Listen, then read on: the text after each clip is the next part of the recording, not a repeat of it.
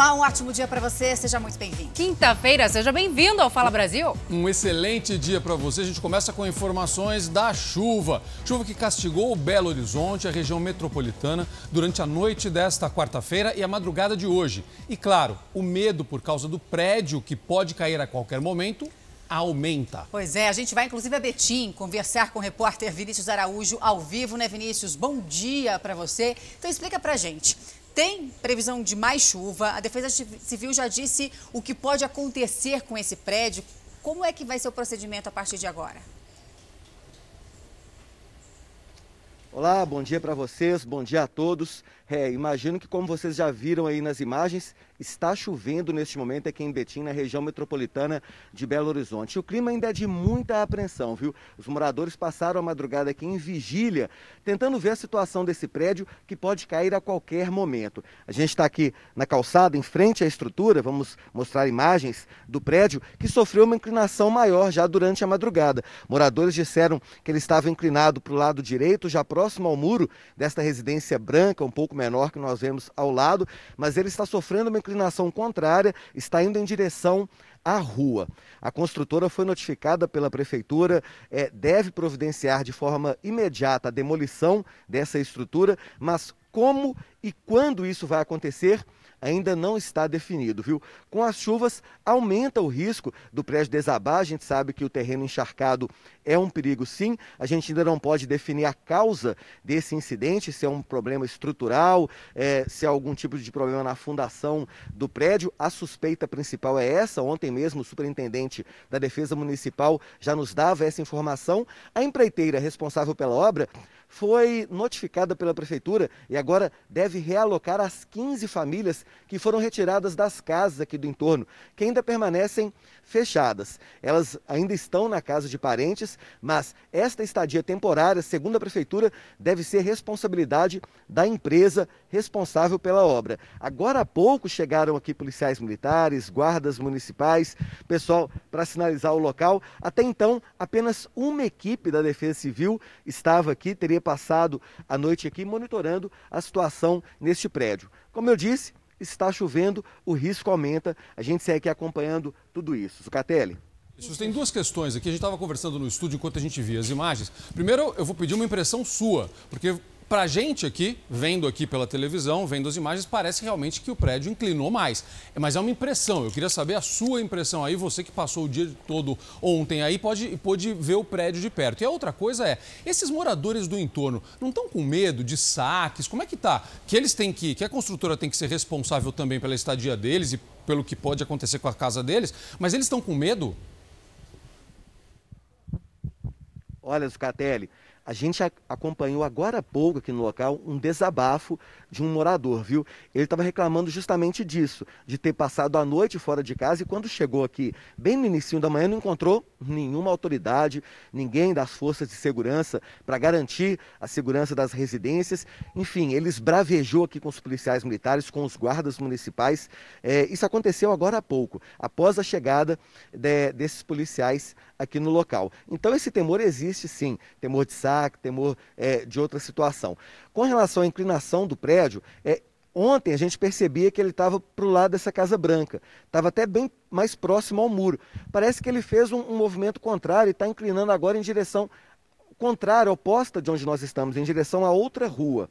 É, a gente percebe uma movimentação, aumentou também a quantidade de rachaduras, a quantidade de trincas no prédio. Os estalos continuam, são estalos da cerâmica, estalos da estrutura do prédio. Ou seja, o risco aqui é real, sim.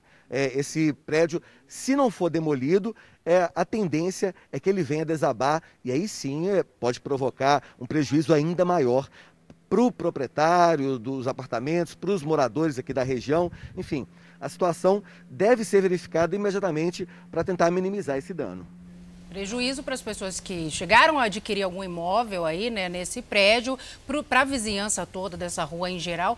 E o que eu te perguntar, Vinícius, se os responsáveis pela obra já se manifestaram, falaram alguma coisa sobre esse edifício aí. Edifício que tem seis andares, se eu não me engano, né? É isso mesmo. Tem um pilotis, são quatro andares apartamento. O último andar é, é, são coberturas, então dão cinco andares de apartamentos, além do Pilotis.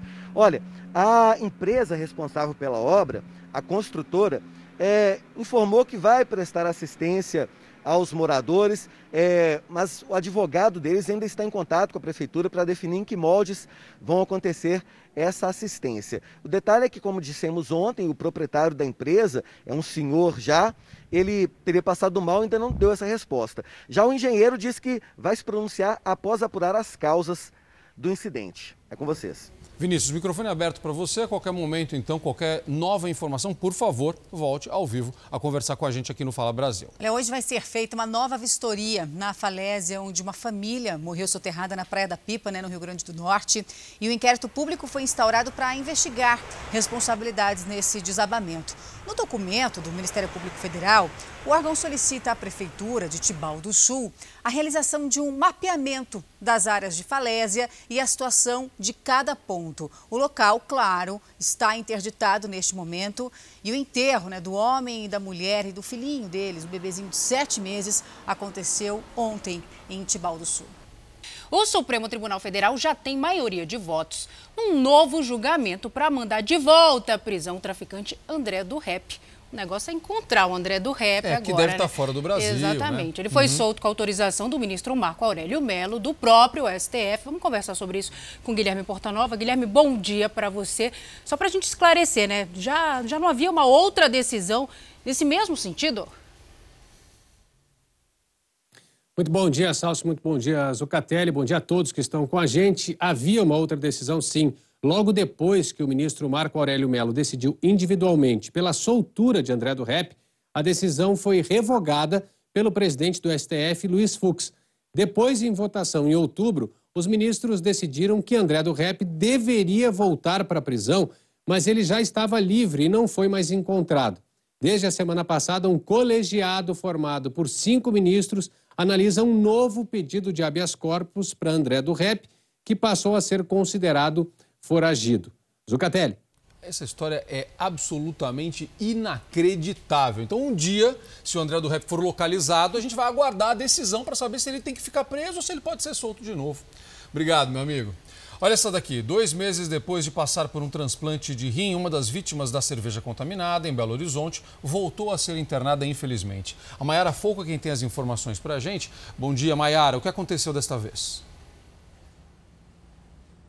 Bom dia, Zucatelli. Um ótimo dia a todos. Olha só, uma infecção levou o Cristiano Gomes para o hospital novamente. O professor passou por um transplante de rim em setembro. A esposa, que foi a doadora do órgão, postou nas redes sociais falando sobre a luta do marido com a saúde.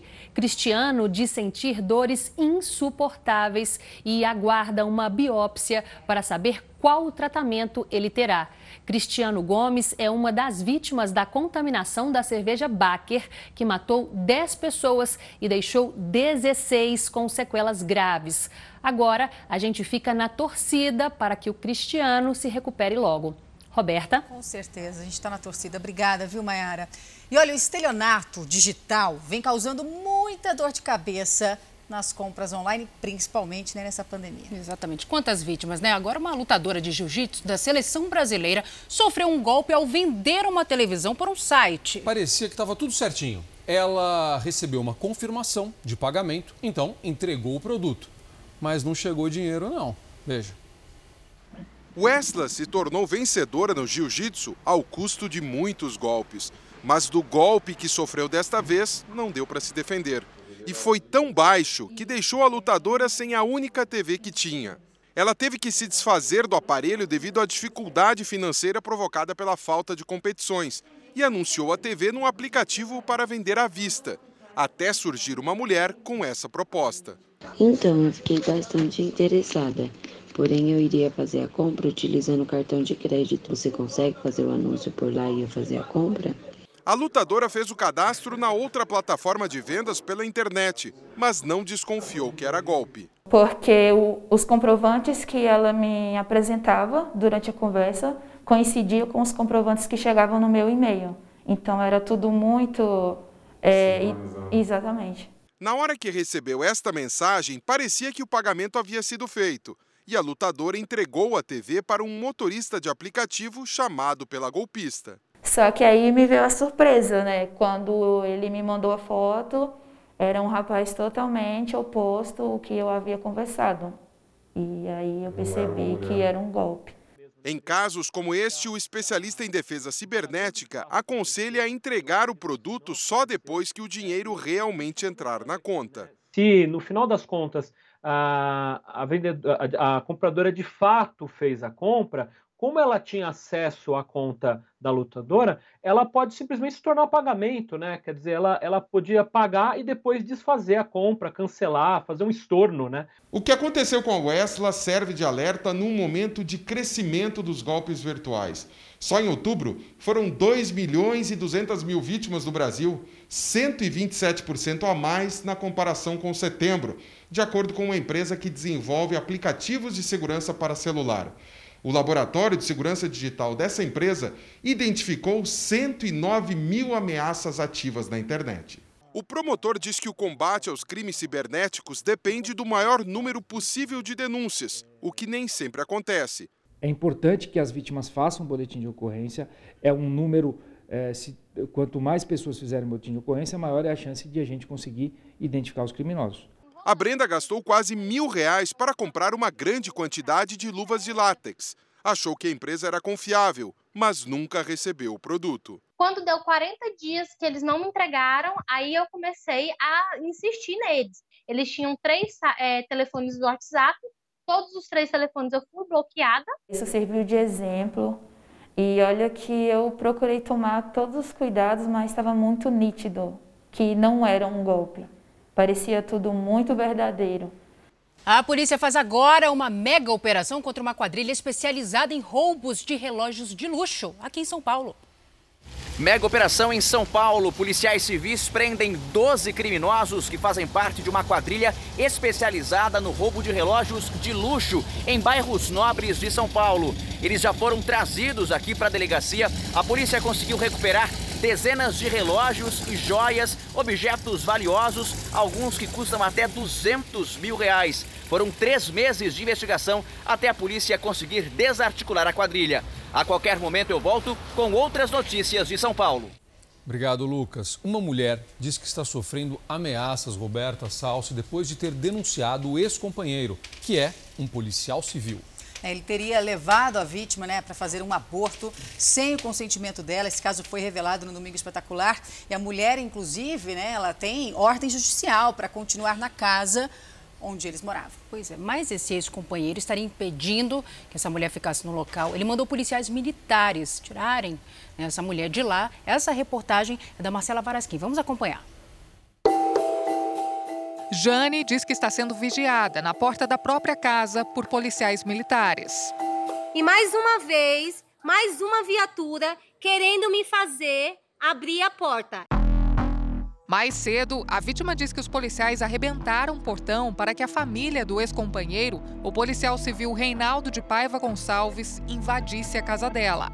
Olha como que tá. A chave aqui do portão. Tá solto. Nesse outro vídeo gravado pela mulher, os policiais aparecem já na garagem.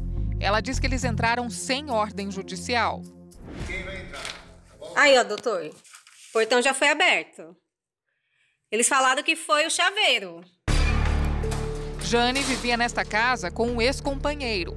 Ela tem autorização judicial para permanecer no local até o fim das investigações. Mas, segundo ela, Reinaldo não quer respeitar a ordem e tenta fazer com que a família dele entre na casa com o apoio da polícia. O caso foi revelado pelo Domingo Espetacular. A vítima diz que sofreu um aborto sem consentimento, depois que o então companheiro marcou uma consulta com o médico Antônio Elias Faisal, um amigo dele. Na hora de fazer os exames, ela desconfiou que algo estava errado. Ele estava com algo de ferro, assim, que eu acho que foi isso que ele introduziu em mim. É, é... E ele mexia muito dentro de mim, assim, e doía muito. E eu reclamei com ele e gritei. Na saída da clínica, a mulher teve uma discussão com o Reinaldo e acredita que ele e o médico tenham combinado previamente o aborto sem avisá-la. Desesperada, ela procurou um outro profissional. Eu já sangrava muito, muito coágulo de sangue. Ele balançava a cabeça assim, ele falava: Que monstro. Imediatamente, no mesmo dia da consulta, Jane registrou um boletim de ocorrência contra o ex-companheiro e o médico. Ela também conseguiu na justiça uma medida protetiva para evitar que Reinaldo se aproxime dela. Mesmo assim, a vítima diz que vem sofrendo ameaças. Logo depois, umas três horas da tarde, chegou a nora do meu marido. Ela chegou gritando, é, é, querendo é, que eu descesse, porque eu abri a porta falando que a casa era dela. Jane foi até a corregedoria da Polícia Militar fazer a denúncia sobre os policiais que a vigiam na porta de casa. Tentamos conversar com o Reinaldo, mas ele não atendeu as chamadas. Fomos até a clínica onde o doutor Antônio Elias atende e falamos com um advogado dele. Ele nega que tenha feito qualquer aborto, que tenha feito praticado qualquer delito. Ele não cometeu nenhum crime. A Secretaria de Segurança Pública informou que todos os fatos são investigados pela Corregedoria da Polícia Civil e que detalhes não podem ser passados para não atrapalhar a apuração. O Conselho Regional de Medicina informou que até o momento não foi notificado e poderá abrir sindicância para apurar o caso. Em relação ao médico, foi um criminoso, um assassino, sim. O trauma é mais pelo fato de, de, de, de partir de uma pessoa que, que a gente convivia, que a gente um cuidava do outro. Bom, a corregedoria da PM ainda não respondeu à nossa produção. Agora, olha, esse assunto é muito importante. No Rio Grande do Sul foi aprovado um projeto que autoriza o desconto no salário de servidores que receberam auxílio emergencial sem ter direito. O Alexandre Gamon tem as informações para a gente. Gamon, um ótimo dia para você. Essas pessoas vão ter que devolver todo o valor? Bom dia, Zucatelli. Bom dia a todos. Sim, vão ter que devolver todas as parcelas, cada centavo. São cerca de 3 mil servidores do governo estadual que receberam o benefício de forma irregular. Os valores serão restituídos à União com 1% de juro. E a devolução não afasta eventuais punições administrativas e também penais. O auxílio foi criado durante a pandemia para ajudar trabalhadores autônomos ou desembargadores até mesmo desempregados. O projeto vale para todos os órgãos e entidades dos poderes estaduais, incluindo Ministério Público, Tribunal de Contas do Estado e Defensoria Pública do Estado. O recebimento por pessoas que tenham vínculos trabalhistas é irregular e também imoral. Só para ter uma ideia, tinha servidor que recebia 20 mil reais de salário e estava recebendo também o auxílio emergencial. Dá para acreditar nisso, Salsi? Falta de respeito, né? Obrigada, Gamon, pelas informações. E a polícia de Goiás decretou a prisão preventiva do rapaz de 18 anos que confessou ter matado uma japonesa perto de uma cachoeira. A gente tem acompanhado esse caso. Agora, a Manuela Queiroz está aqui conosco para dar mais detalhes. Manu, bom dia para você. E o que a polícia apurou mais sobre esse crime, hein, Manu? Oi, Salso, bom dia para você, bom dia a todos. Numa audiência de custódia, Rafael Lima Costa disse que tentou roubar Itomi Akamatsu, de 43 anos, para pagar uma dívida de drogas. Segundo o depoimento, enquanto Itomi tomava banho numa cachoeira, ele revistou os pertences dela, mas não encontrou nada de valor. E aí, temendo ser denunciado, decidiu matar a vítima. O crime aconteceu nas dependências da casa Dom Inácio de Loyola, em Abadiânia, que antes era famosa pelo atendimento feito por João de Deus, que mais tarde acabou sendo preso por abuso sexual. O corpo de Tomi Akamatsu foi encontrado na última segunda-feira. Ela estava desaparecida há uma semana. Zucatelli. Obrigado, Manuela. Olha esse caso aqui. Salvador é a capital do Brasil onde mais se consome álcool. Você sabia disso, Salsi? Fazia ideia. Também não, também não. Isso é resultado de uma pesquisa feita pelo IBGE. A Jéssica Smetak é quem tem essas informações para a gente. Jéssica Smetak, conta para a gente com que frequência o pessoal toma algum tipo de bebida alcoólica por aí. Bom dia. Olá, bom dia a todos. Aqui em Salvador, quatro entre cada dez pessoas bebem pelo menos uma vez por semana. De todas as capitais do Brasil, a da Bahia tem a maior proporção de adultos que consomem álcool com frequência. São cerca de 26%. O índice equivale a quase 3 milhões de pessoas. A Pesquisa Nacional de Saúde, com dados de 2019, também aponta que o consumo de tabaco no país caiu em relação ao ano de 2013. Já o de álcool aumentou, não só na Bahia, mas em todo o país. E um alerta. O número de brasileiros que dirige depois de beber é de 7 milhões de pessoas. A população da região norte é a que mais burla a lei seca. Outro alerta é que nos últimos sete anos as mulheres passaram a consumir mais bebidas alcoólicas no país. Voltamos aos estúdios do Fala Brasil.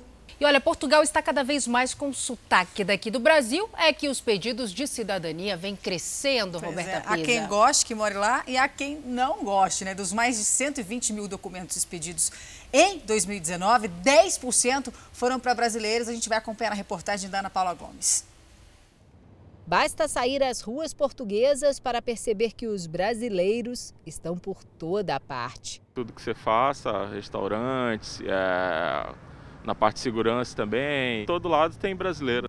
Os brasileiros representam um em cada quatro estrangeiros que moram por aqui e lideram o ranking de pedidos de cidadania lusitana. Dos mais de 120 mil documentos emitidos no ano passado, mais de 10 mil eram brasileiros. A maioria filhos e netos de portugueses. Os brasileiros são a maior comunidade estrangeira aqui em Portugal. Já são mais de 150 mil, segundo dados oficiais. Mas os números são ainda maiores, porque não entram na estatística quem tem nacionalidade portuguesa ou de outro país que faça parte da União Europeia. Esses números devem aumentar nos próximos anos. Recentemente, o governo português facilitou o acesso à nacionalidade para filhos de imigrantes nascidos em Portugal. Diminuiu de dois para um ano o tempo exigido de moradia para a obtenção do documento. Lei que vale até para estrangeiros em situação irregular. Uma outra novidade que facilita o processo é que agora quem pede a dupla nacionalidade não precisa comprovar vínculos diretos com o país, como contas bancárias ou comprovante de residência. Além da ligação familiar, é exigido apenas o conhecimento da língua portuguesa. Muitos também conseguem a nacionalidade pelo contrato de trabalho e tempo no país, como é o caso de Denner.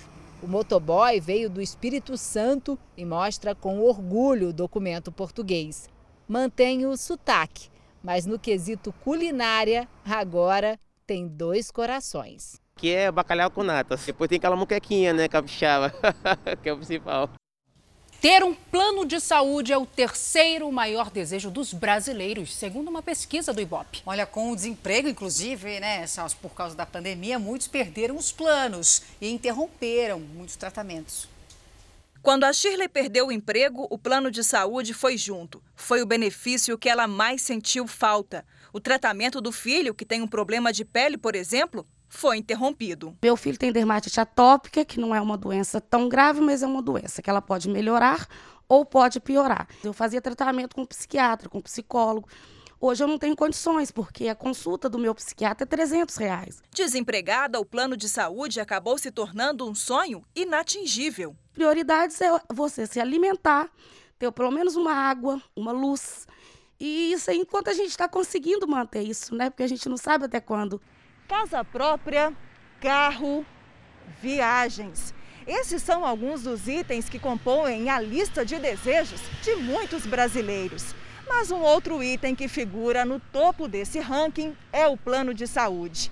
Contar com os benefícios que uma carteirinha como essa pode trazer é o terceiro maior desejo de consumo no país de acordo com uma pesquisa do IBOP. O plano de saúde ficou atrás apenas da educação e da casa própria. E esse desejo deve ficar ainda mais evidente na próxima pesquisa por causa da pandemia. Isso revela que saúde é uma preocupação central da população.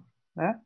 É, entre os planos de saúde, nós recebemos muitos problemas e vemos que Inclusive, a questão do preço acaba sendo um desafio para os consumidores, para os usuários que optam pela rede privada, que podem optar pela rede privada, né? Segundo um levantamento do IBGE, sete em cada dez brasileiros dependem exclusivamente do sistema público de saúde. Para a maioria da população, ter um plano de saúde não cabe no bolso. Este representante da Associação Brasileira de Planos de Saúde explica que esse ano a rede foi ampliada e o desafio é tornar o produto mais acessível à população. É uma discussão que nós temos no dia a dia, as empresas estão trabalhando muito nisso. para poder alinhar o que, que, o que, que é melhor para cada um desses clientes, seja uma pessoa jurídica. Esse ano, os reajustes no valor do plano foram suspensos pela Agência Nacional de Saúde Suplementar até o mês de dezembro. O Instituto Brasileiro de Defesa do Consumidor está de olho. Oi, olha, o primeiro lote com 120 mil doses da vacina Coronavac chegaram agora há pouco ao Aeroporto Internacional de Guarulhos, em São Paulo. A gente conversa ao vivo com a Daniela Salerno. Daniela, bom dia, viu, para você. E agora, quais serão os próximos passos? Bom dia a todos. Olha, o lote chegou um pouquinho antes das 8 horas da manhã e depois que passou por todo o trâmite de liberação na entrada do país, foi para o caminhão que com escolta vai seguir agora, é transportado até o Instituto Butantan, que fica em São Paulo. Essas 120 mil doses estão prontas para uso, mas claro que depende da liberação e autorização da Agência Nacional de Vigilância Sanitária, a Anvisa, para que seja então disponibilizada à população. Esse lote também faz parte das 6 milhões de doses que foram contratadas, foram compradas pelo governo de São Paulo, pelo laboratório chinês e que devem chegar inclusive até dezembro deste ano. E só uma última informação: o local onde essas vacinas, esse lote ficará, será armazenado aqui no Instituto Butantan, não foi informado por questões de segurança. Salce com você. Tá certo, Dani. Obrigada pelas informações. A gente segue nesse assunto porque quatro possíveis vacinas estão em fases adiantadas aí nos testes. Algumas farmacêuticas, inclusive, já se reuniram com o governo brasileiro. Que bom, né? Isso é boa notícia. Acompanhe agora, então, como está a negociação com cada uma delas. A Coronavac, desenvolvida pelo laboratório chinês Sinovac, já tem parceria com o Instituto Butantan, em São Paulo. A vacina foi capaz de criar anticorpos em 97% dos 700 voluntários. Outra candidata é a vacina russa Sputnik V. Técnicos da Anvisa receberam ontem representantes russos para esclarecer dúvidas sobre o medicamento. A vacina, que tem acordo de produção com o estado do Paraná, tem 92% de eficácia e, segundo o laboratório, não houve registro de efeitos colaterais. Representantes da Pfizer também já se reuniram com o Ministério da Saúde. Com 95% de eficácia e sem efeitos colaterais, a farmacêutica deve pedir nos próximos dias ao governo americano uma autorização para o uso de emergência da vacina.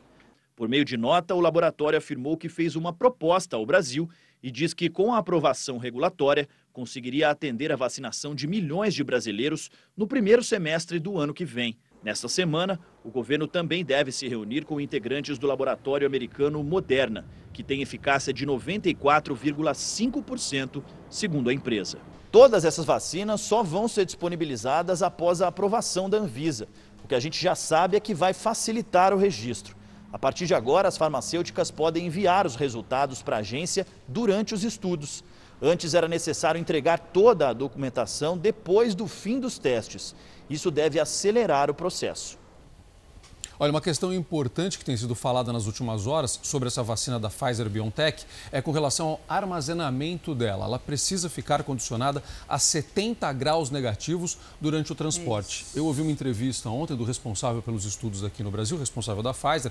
Ele disse que é possível fazer isso com o uso de gelo seco para manter a condição no armazenamento. É isso porque, né, gente, a vacina ela é pioneira, né, e aposta no RNA, que é uma molécula que degrada com muita facilidade, por isso requer mais cuidado de armazenamento. Pois é, e uma notícia que acaba de chegar para a gente, a outra vacina produzida pela Universidade de Oxford, em parceria com a farmacêutica AstraZeneca, mostrou segurança e induziu forte resposta imune em idosos durante a fase 2 de testes de acordo com o um artigo publicado hoje na revista científica The Lancet. Esse estudo foi feito com 560 pessoas, 560 participantes, dos quais 240 tinham mais de 70 anos. A vacina também está em testes no Brasil. Portanto, como a gente tem falado aqui, né, Roberta Nessals, acho que vão acabar chegando todos ao mesmo tempo aqui e a gente vai poder comemorar. Escolher, né? Tomar, Ótimo, ou todas, né? que a gente possa noticiar aqui, né? E olha, uma pesquisa aponta que em nove meses de casos de Covid, oito linhagens de vírus já foram identificados no Amazonas.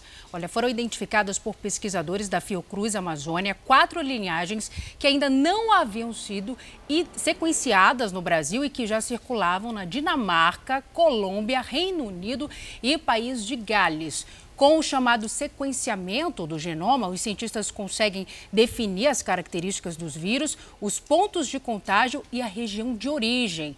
Informações que são fundamentais aí para a elaboração de uma vacina, por exemplo. Com essas novas descobertas no Amazonas, no Amazonas sobe para 30 o número de linhagens, linhagens de coronavírus encontradas aqui no Brasil. Tomara que a vacina funcione para tudo, né? Para todas elas. Apesar do crescimento nos casos de coronavírus em São Paulo, centenas de torcedores do tricolor do São Paulo foram ao estádio para apoiar o time na partida decisiva pela Copa do Brasil. Os torcedores foram convocados a comparecer na frente do estádio pela principal torcida organizada do clube. A partida pelas quartas de final da Copa do Brasil era contra o Flamengo do técnico Rogério Ceni, que foi ídolo do São Paulo enquanto era jogador. No comunicado foi informado que o uso de máscara era obrigatório e que 5 mil frascos de álcool em gel seriam distribuídos. Mas o que foi visto foi bem diferente. Os torcedores se aglomeraram em frente ao portão principal e fizeram a festa, com direito a bateria, fogos de artifício, sinalizadores, bandeiras e um detalhe: sem o uso da máscara de proteção. Por causa da pandemia, o estádio do Morumbi não pode receber a presença de público nas arquibancadas. Mas do lado de fora ficou assim. A concentração dos torcedores começou por volta das seis e meia da tarde e se estendeu até a festa pós-jogo. A partida acabou por volta das onze e meia da noite, com vitória do São Paulo, 3 a 0 e classificação para a semifinal. A polícia militar acompanhou tudo e não registrou nenhum tumulto ou confusão pelo local. Já Rogério Ceni continua com o tabu de nunca ter vencido o São Paulo, sendo técnico por outra equipe. São sete encontros e nenhuma vitória. Ou seja, o mito continua sendo a alegria dos São Paulinos. É verdade. A Prefeitura de São Paulo disse que se reunirá, vai se reunir com representantes da Federação Paulista de Futebol para adotar medidas que evitem aglomerações, que são proibidas dentro e fora dos estádios. O estádio não pode nem entrar e a aglomeração não deveria acontecer do lado de fora. Reforça ainda que a cidade continua em quarentena e todos os protocolos de segurança precisam ser respeitados para garantir saúde e proteção da população. E olha, um médico foi baleado quando criminosos tentaram roubar uma moto de luxo no Rio de Janeiro. Wagner Montes Filho conta os detalhes pra gente, né, Vaguinho? Bom dia para você. Qual é o estado de saúde dele, hein? Olha, bom dia. Olha, o médico passou por uma cirurgia e está internado em estado grave. Marcelo Morato, de 30 anos, pilotava uma moto zero quilômetro avaliada em 20 mil reais, 22 mil reais. Os criminosos estavam em duas motos, armado com uma pistola 9 milímetros de uso restrito. Segundo testemunhas, a vítima entregou o veículo e saiu correndo. Mesmo assim, os assaltantes atiraram pelo menos 11 vezes. A moto tinha segredo para ligar e os criminosos fugiram sem levar nada. Agora a polícia trabalha para identificar os dois. Salce, eu volto com você, Justo. Mais da metade da população brasileira sofre né, com as doenças crônicas. Pelo menos é o que mostrou uma pesquisa do IBGE. Preocupante, né? A hipertensão lidera esse ranking. O remédio da pressão já faz parte da rotina de Gisele. Eu tomo o mesmo medicamento há 22 anos. Se eu souber de alguma notícia que afeta o lado emocional, eu já sinto formigamento nas mãos. Segundo a pesquisa nacional de saúde realizada pelo IBGE, 52% dos brasileiros apresentam pelo menos uma doença crônica. Em primeiro lugar, no levantamento, aparece a hipertensão, conhecida também como pressão alta. Quase 24% da população é hipertensa no Brasil. Em segundo lugar, aparecem os problemas crônicos de coluna. Pouco mais de 21% das pessoas entrevistadas pelos pesquisadores relataram distúrbios desse tipo. Esse é o caso do seu Gilson, que sofre com dores na coluna desde os 29 anos. A dificuldade é você assumir compromisso.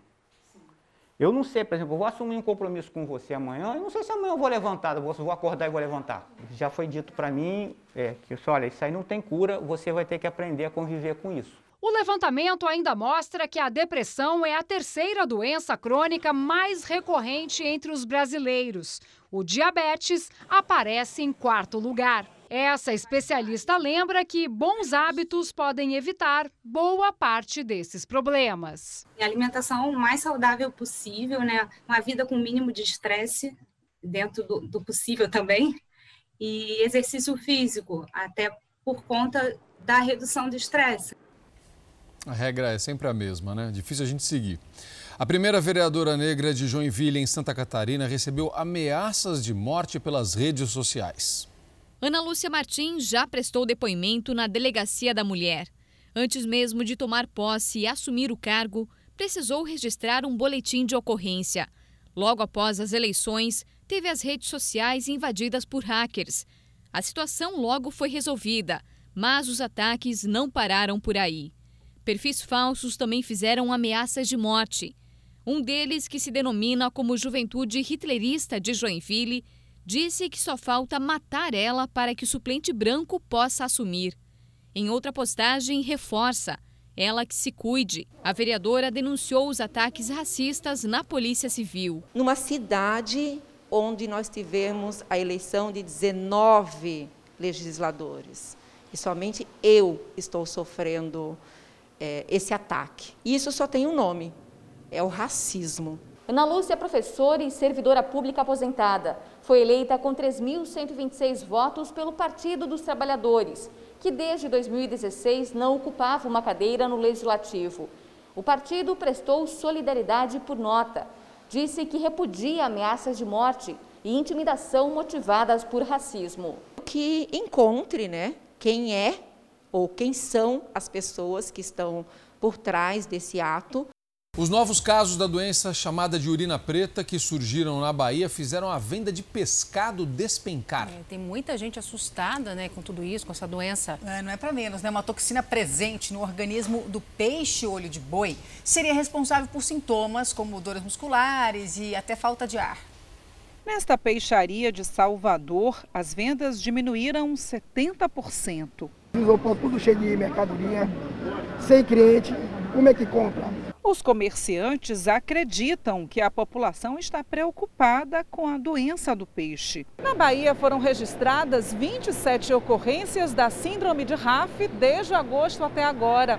A doença ainda está sendo investigada, mas os casos foram relacionados a uma toxina presente no organismo do peixe olho de boi. A síndrome provoca ruptura das células musculares, ainda sem explicação.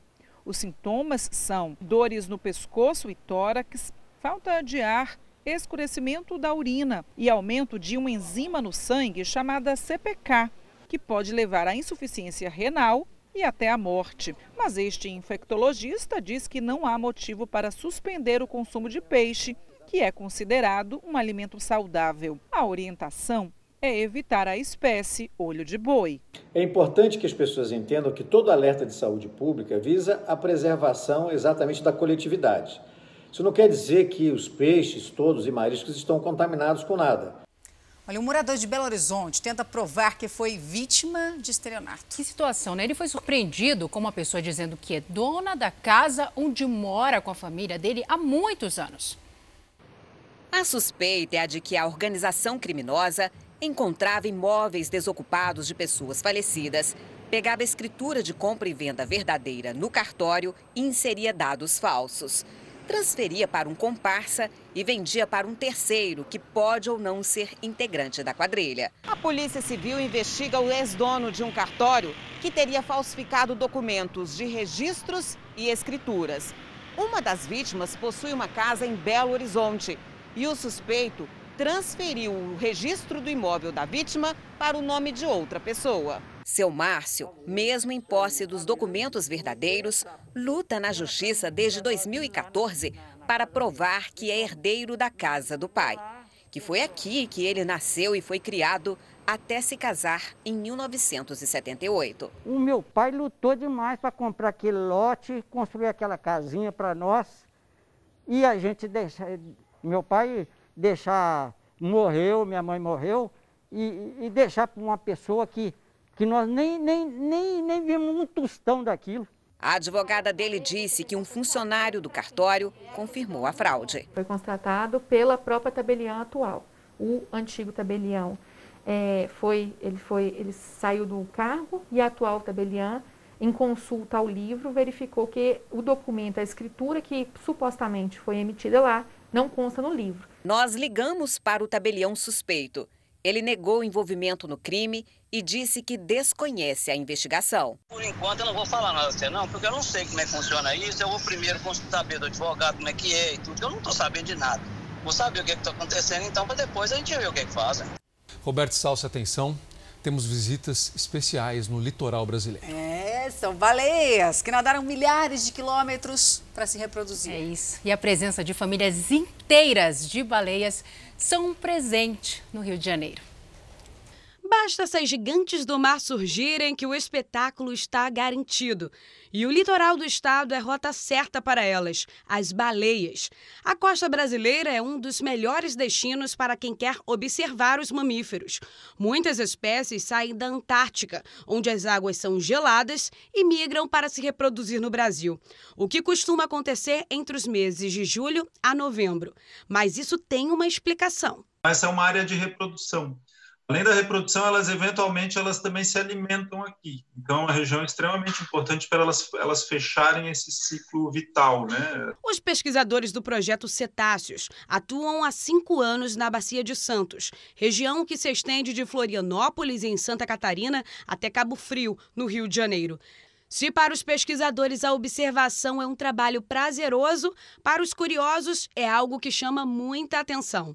No dia 17 de maio, uma baleia jubarte surpreendeu pescadores a 60 quilômetros de Niterói. Um deles fez as imagens do animal nadando próximo à embarcação. No meio do ano, duas jubartes foram as protagonistas nas águas da Praia Grande, em Arraial do Cabo. Na região dos lagos, isso é mais comum de acontecer. Mas imagina se em meio a uma paisagem como essa, na costa carioca, você avista um passeio de baleias. Não se surpreenda. Esses episódios estão se tornando cada vez mais frequentes. Em julho, nada menos que 10 jubartes foram vistas passeando pelas Ilhas Cagarras, em Ipanema, zona sul do Rio. E o mais surpreendente aconteceu na praia do Recreio dos Bandeirantes, zona oeste, quando drones registraram uma baleia franca e seu filhote perto da orla. Então, é uma região de chegada dos animais aqui na costa brasileira. As próprias fêmeas também vão dar à luz a seus filhotes, vão criar seus filhotes em águas brasileiras e do Rio de Janeiro. Lindas imagens para encerrar o Fala Brasil desta quinta-feira. É isso aí, Salsi. A gente termina o Fala Brasil agora. Um ótimo dia para você e até segunda, é isso? Até segunda. Até segunda. É, a Salsa vai estar aqui amanhã. Amanhã, Amanhã tá a gente está aqui. aqui, teremos uma participação especial, mas depois a gente conta para vocês. É. A gente conta no Instagram. Amanhã. É amanhã. Ou amanhã, É, né? amanhã. Amanhã.